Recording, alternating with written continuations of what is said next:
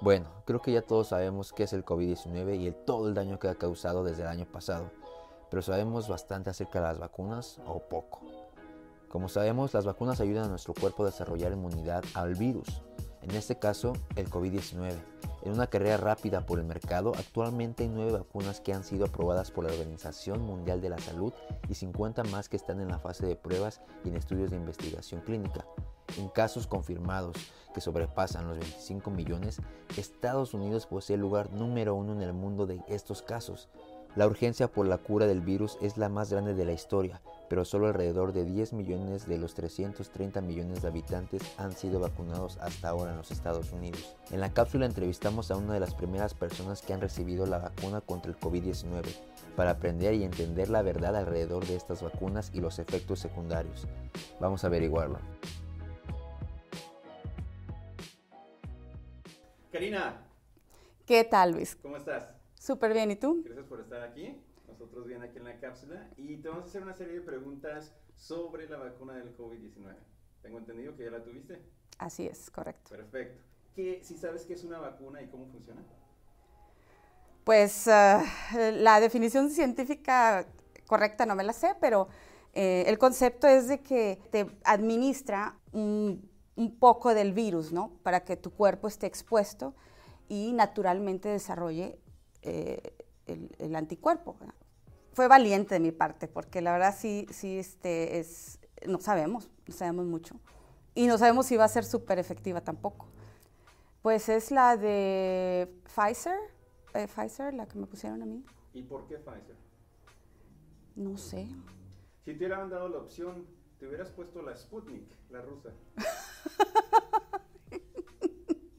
pues no sé, suena muy feo, no sé.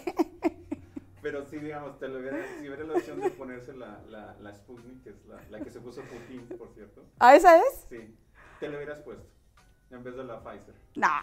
¿No? No, no. Ay, pues no sé, y luego si me muero, no sé, me dan, no sé, me da sida o algo. No. ¿Qué tuviste que hacer para recibir la vacuna?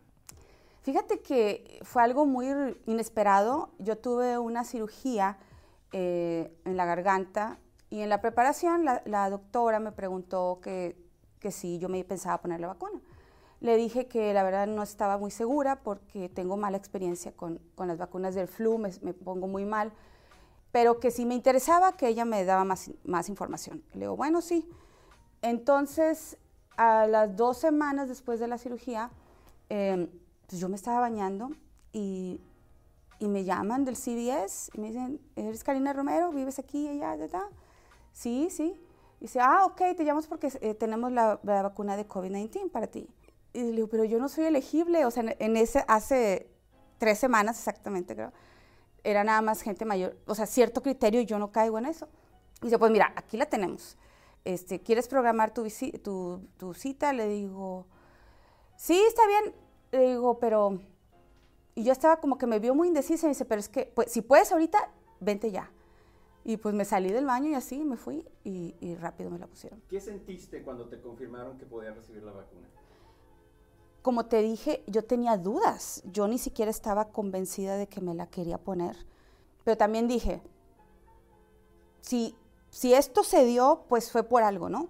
Y, y si eso puede ayudar a que, que mis hijos no estén expuestos, etcétera, dije, pues ya, Oye, ¿nos puedes explicar en detalle cómo fue el proceso de obtener la vacuna? ¿Fue en una clínica? ¿Fue servicio al carro? ¿O fuiste a algún estadio? Porque ahora están dando en el estadio de los Falcons. Fíjate que fue en el CVS, en el pharmacy. Eh, ahí tú vas en, en, la entrada y tienen un, un escritorio, un check-in. Y, este, y la verdad, o sea, súper bien. Yo llegué y llegó un, un, una enfermera. Eh, ¿Eres Karina Romero? Sí, la, la, la la licencia, me checaron el ID, total, pásale. Fue muy rápido, o sea, de verdad yo me sentí como que, como que la carpeta roja, o sea, sí, como que sí, pásale, ta, ta, ta, ta y rapidísimo. No me cobraron nada, no me pidieron insurance, nada. ¿Dónde te la pusieron? En el, la, la penta, no sé qué es, que te ponen en México, le digo, ah, mira, ahí pónmela por si me sale este, otra, otra cicatriz, ahí mismo. sí. Me hicieron esperar ahí como que 10 minutos que si me podía, me quería acostar, me podía acostar si quería, más para asegurarse que yo podía salir bien. Eh, yo me fui a mi casa, empecé a tener dolor de cuerpo, empecé a sentirme es, como que caliente y tuve temperatura, tuve mucho, mucho, mucho dolor de, de, de sinusitis, de, de la, las sienes, esta parte me dolía mucho y este, pero no fue demasiado, no fue demasiado. Raza, estamos muy contentos de anunciar que este video es patrocinado por Chris Brook Tile and Renovations. Como saben, los patrocinadores nos ayudan a seguir con esta serie de videos. Chris Brook Tile Renovations se enfocan en la renovación de pisos, paredes y todo tipo de superficies. Son profesionales en la instalación de cerámica, azulejo, baldosa y teja. Desde cocinas, baños, salones, patios, chimeneas, estudios como este, que deberían de venir a echarle una manita de gato aquí, ¿no, mi flowers? Ahora de regreso al mundo de la vacuna COVID-19 y con los chips que el gobierno nos está inyectando a todos. ¿Tú tuviste el COVID? No. ¿Nunca te dio? No, de hecho, antes de la operación me hicieron el examen, el de la, el de la nariz, el del el swab, y el de los anticuerpos, el de la sangre. Y me salió que yo nunca había tenido COVID. Yo nunca tuve COVID. ¿Estuviste nerviosa de ponerte la vacuna considerando que la hicieron muy rápido y porque las compañías que la hicieron están protegidas por el gobierno y no puedes poner una demanda judicial si te pasa algo malo? Sí. Mi, tú me preguntabas y yo decía, yo no me voy a poner eso. No, no, no, no. O sea, esa mierda, veto a saber qué, qué tanta...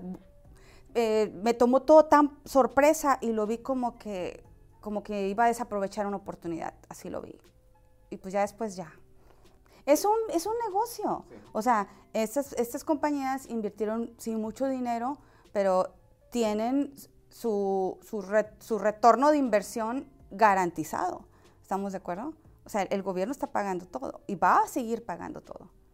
Este Biden estaba diciendo hoy que en los primeros 100 días lleva 200 mil vacunas administradas y el, el goal eran 100 mil. O sea, es, es, dinero, pero... ¿Te sientes más segura ahora que tienes la vacuna?